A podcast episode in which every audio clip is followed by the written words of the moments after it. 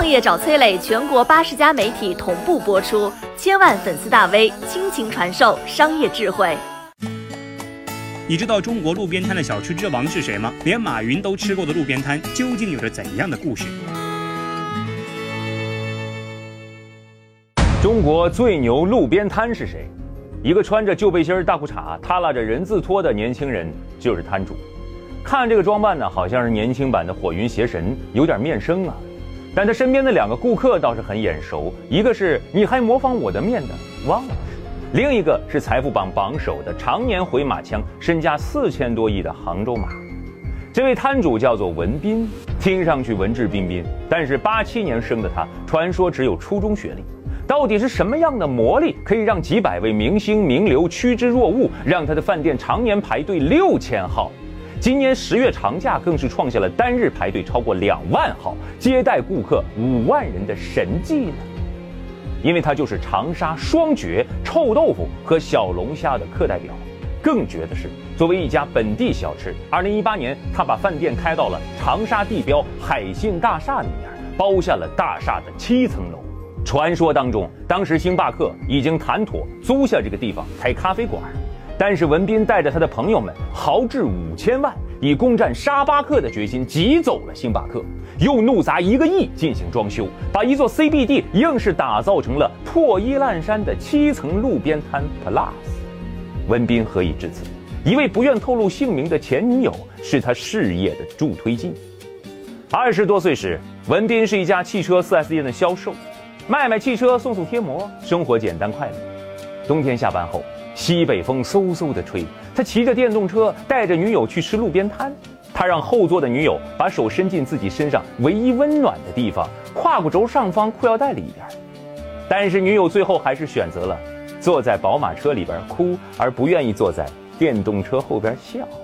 被分手的文斌心事重重地再次来到熟悉的路边摊买醉。察言观色的老板立刻明白了情况，当天的肉串炸得格外酥脆，还给文斌递上了一根白沙。眉头紧锁的文斌观察到老板生意不错，开口询问：“老板，你一天能挣多少钱？”老板笑吟吟回答说：“三百万。”文斌腾的一下站起来，一脚踢翻小马扎，对老板说：“把嘴给我闭上！我说一个数，如果我来干，我一天能挣三千块。”老板笑而不语，锅里滋滋的油炸声像对这个年轻人无情的嘲笑。这是二零一一年，文斌的一切即将开始。四年后，他将做到日销售额一个亿。文斌第二天就给 4S 店老板提交了一份辞职书，上面只写了十六个字儿：打工人，打工魂，打工一辈子成不了神。只有五千块积蓄的文斌，两千搞了一辆三轮车，一千块买了个锅碗瓢盆原材料，还剩两千给自己做了一个招牌，上面写着“犀利排骨”。朋友都说文斌是个傻瓜呀，咋的？路边摊你还想搞出个品牌？简单的炸排骨，除了油炸火候的控制，确实没什么发挥的空间。但是文斌研制了三种蘸酱，排骨一蘸。画龙点睛，酱料到位，一滴入魂。每一个吃过犀利排骨的人，走路都变成了外八字。为什么？因为大腿拍肿了。三个月后，文斌真的做到了每天赚三千块。大半年之后，他却陷入了新的苦恼。每天的生活被切排骨、串排骨、炸排骨填满，一天只睡四个小时。虽然赚的真不少，但他觉得自己彻底陷入了一种小贩思维，无间炼狱，循环往复。就在此时，前女友的出现又成了压垮他的最后一根稻草。那天，在文斌出摊的小巷里，前女友兴冲冲地朝着这个热闹的小摊走来，文斌正在笑嘻嘻地迎来送往。与前女友想来打卡的热切目光四目相对，撞了个满怀。前女友并不知道，这个已经很有名气的小吃摊摊主啊，就是文斌。那白皙修长的双腿踩着高跟鞋，在老旧的石板路上哒哒哒哒作响。然后，他一个紧急掉头，往反方向疾奔而去。文斌当场崩溃，内心大雨滂沱。他自己描述说：“如果自己的心可以掏出来，他也想切碎了串成串儿，在油锅里炸一炸。”就在这一秒钟，文斌瞬间领悟了星爷食神里那碗黯然销魂饭的真谛。只是，食神遇到了帮他捶打牛肉丸的龅牙火鸡，而文斌的心里，却永远缺失了一块记忆。从此，江湖失去了犀利排骨，小巷里再没了一个叫文斌的摊主。沉沦的文斌这一天收到了一封信，上面只有简单的十三个字：开公司。发工资，总有一天乔布斯。落款是老杨。老杨是文斌的供应商，常年开着一辆油腻腻、脏兮兮的面包车。他手里掌握着两百个当地小吃摊儿。老杨啊，给他们提供香肠原料。老杨说：“如果人失去了梦想，那跟咸鱼又有什么分别？”文斌被一语点醒，急忙问老杨啊：“咱俩合起来，怎么搞的？”老杨抿嘴一笑：“天下人苦摆摊久矣，我们要做就要搞一个堂堂正正的大店面。”文斌说：“好，搞多大？”老杨又抿嘴一笑说：“起码得十个平方。”就这么的，老长沙油炸社诞生了。文斌吃睡都在店里，大香肠啊、臭豆腐，出一个火一个。炉火纯青的文斌也迎来了夜宵小吃店的终极挑战。小龙虾又是一战成名。食神里面说，不过如果要是让我干呢，就开分店，一间变两间，两间变四间，四间变八间，八间以后就上市，做大以后再分拆再上市，到时候就赚翻了。文斌在这一时期又吸引了一位新朋友，叫冯斌。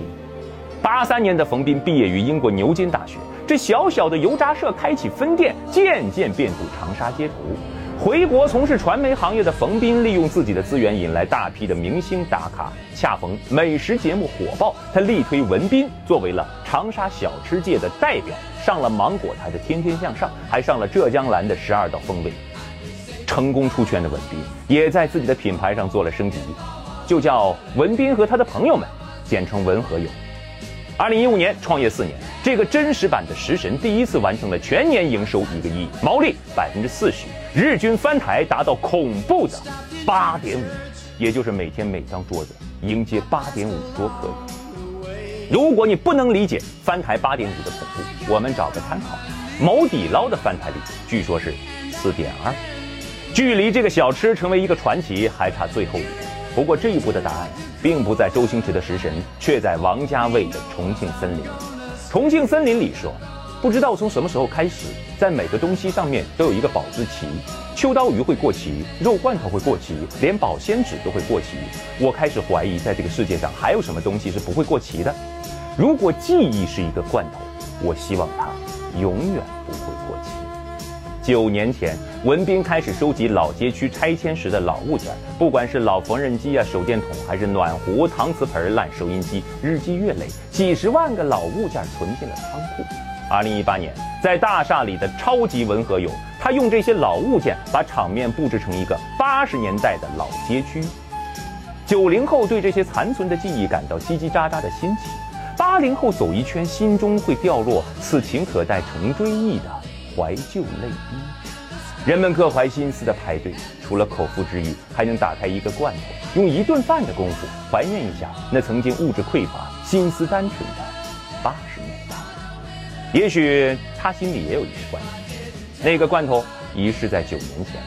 那是一个冬天，他骑着电动车在寒风中拉着一个姑娘，他兴奋地朝后面喊道：“宝贝儿，我想开个小吃摊啊，卖卖油炸排骨。”再卖卖小龙虾，姑娘在后座上抱着他笑，不知道是真笑还是假笑。姑娘轻轻地说了一句：“你真是个傻